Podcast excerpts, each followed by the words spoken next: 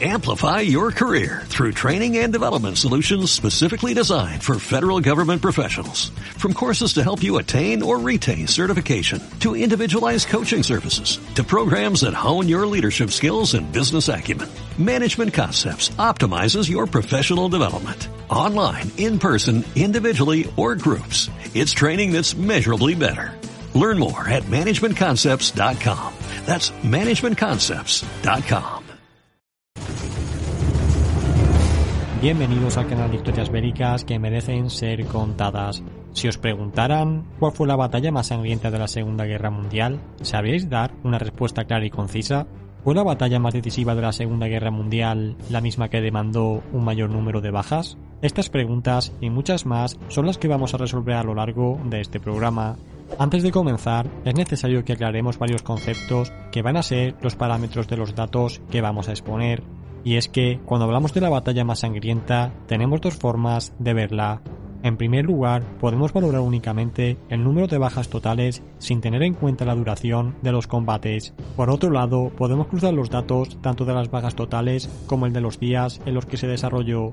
Si bien la primera forma que hemos nombrado es la que más se suele tener en cuenta, en este programa lo vamos a hacer de la segunda, lo cual sin ninguna duda nos ayudará a valorar la intensidad de la batalla. Finalmente, y dicho de otro modo, ¿qué batalla sería más sangrienta para vosotros? ¿Una que dura una semana y tiene 100.000 bajas?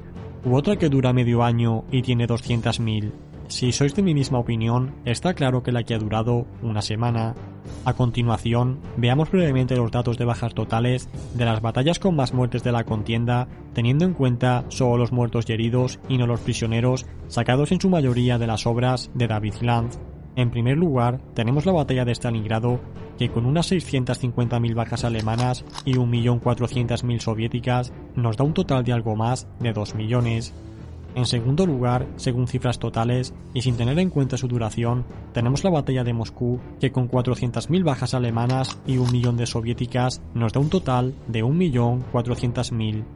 Posteriormente tenemos la batalla del saliente de Kursk, que costó un total de 200.000 bajas para los alemanes y 850.000 para los soviéticos, haciendo un cómputo total de 1.050.000. En cuarto lugar, y ya por debajo del millón, tenemos la batalla de Berlín. Este enfrentamiento, librado en abril de 1945, tuvo unas 300.000 bajas para los alemanes entre muertos y heridos y unas 360.000 para los soviéticos, haciendo un total de 660.000. En quinto lugar, encontramos la batalla de Francia, en la que los alemanes tuvieron 150.000 bajas y los aliados unas 400.000, lo que nos da una cifra de 550.000. Finalmente, y ya muy de cerca, tenemos la famosa batalla de Normandía, la cual, y aunque pueda parecer lo contrario, ocupa el último lugar de la lista. Esta batalla, que se prolongó desde el 6 de junio de 1944 hasta finales de agosto, tuvo un saldo total de unas 200.000 bajas para los alemanes y un poco más para los aliados, haciendo un total de unos 425.000. Como hemos dicho al principio, en ninguno de estos cálculos hemos tenido en cuenta los prisioneros, pues nos hemos centrado únicamente en los muertos y heridos. Una vez visto estos datos de forma global, lo primero que nos llama la atención es que tan solo una de estas operaciones es una victoria de Alemania, siendo esta la batalla de Francia. Todo lo demás fueron derrotas para ellos. Si bien durante los primeros años del conflicto Alemania cosechó un gran número de victorias, estas no se caracterizan por el gran número de bajas que tuvieron, pues la mayoría dieron lugar a grandes cercos de tropas y rendiciones masivas que no hemos tenido en cuenta en este análisis. Pasemos ahora a rehacer nuestra lista para ver si las batallas más sangrientas, teniendo en cuenta la duración e intensidad que tuvieron, se corresponden también a este orden que acabamos de ver. En tercera posición tenemos un triple empate con unas bajas totales diarias muy parecidas. Tenemos la batalla de Francia con 12.000 bajas al día, la batalla de Moscú con 11.600 y la propia batalla de Stalingrado con 10.000 bajas diarias durante 200 días. A mi modo de ver, estas tres batallas fueron muy intensas y sin duda alguna de su resultado dependió enormemente el desenlace del conflicto. El único motivo por el cual tanto la batalla de Moscú como la de Stalingrado no encabezan este ranking es porque se dilataron mucho en el tiempo y fueron sufriendo épocas de mayor y menor actividad. En segunda posición tenemos la Operación Ciudadela, que se une también con las contraofensivas soviéticas que vinieron después y que concluyeron aproximadamente el 23 de agosto de 1943. con un total de 49 días de duración y 1.050.000 bajas, nos da una cifra de 21.400 bajas al día. Este número dobla a las de la tercera posición y nos sirve para comprender la magnitud que tuvo esta descomunal batalla. Como hemos analizado en otros programas en profundidad, los combates que se desarrollaron en Kursk fueron de una intensidad casi desconocida hasta la fecha y en unos pocos cientos de kilómetros ambos bandos pusieron toda la carne en el asador. El propio líder alemán envió el siguiente mensaje a sus tropas justo antes del inicio de la batalla el 5 de julio de 1943. Soldados, hoy desplegaremos una gran ofensiva cuyo resultado será decisivo para el devenir de la guerra. Mis soldados, ahora tenéis al fin mejores armas que el enemigo. La madre patria os mira con ardiente confianza.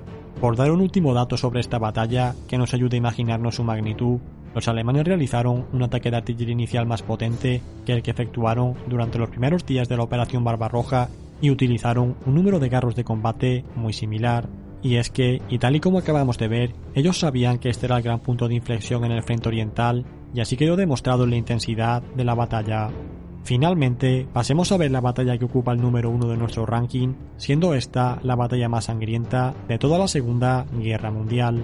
Si bien las batallas que hemos puesto en tercera posición tenían una media de 12.000 bajas al día y la que hemos puesto en el segundo lugar una media de 21.000, la batalla de Berlín vuelve a doblar este número, situándose nada menos que 41.000 bajas diarias durante los 16 días que duró.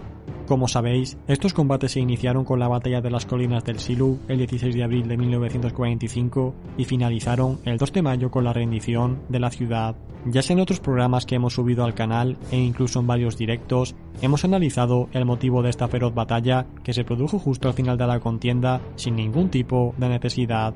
Y es que, si bien en las batallas anteriores sí que había muchas cosas en juego, para abril de 1945, con los soviéticos en el Oder y con los aliados occidentales a escasos kilómetros también de Berlín, la guerra estaba más que ganada. La pregunta que siempre hemos hecho en estos programas es por qué razón los soviéticos no se limitaron a acercar la ciudad y esperar a que los defensores se rindiesen. De esa forma, se hubieran evitado una buena parte de esas más de 300.000 bajas que tuvieron. La respuesta a esa pregunta es variada. En primer lugar, siempre se alude a que Stalin quería tomar la ciudad antes de que llegasen a ella sus aliados. También quería capturar el mayor material documental y científico posible, así como tomar prisioneros a personalidades importantes del gobierno alemán. Otra justificación que se da es que querían tomar la ciudad antes de la famosa fecha del primero de mayo que tanto simbolismo tenía para el régimen comunista. Por último, otra respuesta que se da es que después de tantos años de guerra, Stalin y sus generales querían toda la gloria de la conquista de Berlín y por eso se dieron tanta prisa. Sea como sea, y a modo de resumen, encontramos que la batalla de Berlín es sin duda un fiel reflejo de los combates que se dieron en todo el frente oriental, teniendo en ella prácticamente el mismo número de víctimas que en el resto de operaciones del frente occidental, a pesar de ser una batalla en la que ya no se jugaban nada. Por otro lado, siendo los combates por Stalingrado la batalla que ha quedado fijada como la más decisiva, fue a su vez la que tuvo un mayor número de víctimas a nivel global. ¿Ya vosotros, qué os ha parecido? ¿Estáis de acuerdo con la lista en la que hemos visto el número de bajas en relación también al tiempo que duró la batalla? ¿Os ha sorprendido que el número 1 haya estado ocupado por la batalla de Berlín, siendo esta precisamente la más innecesaria y la única que podía haberse evitado? Si queréis profundizar en el tema, os dejo en la descripción el enlace del libro de choque de titanes de David Glanz y los dos programas en directo que hemos hecho en los que hemos analizado la batalla de Berlín. Esto es todo, suscríbete y apoya este canal si este programa te ha gustado y nos vemos en el próximo vídeo. Hasta pronto.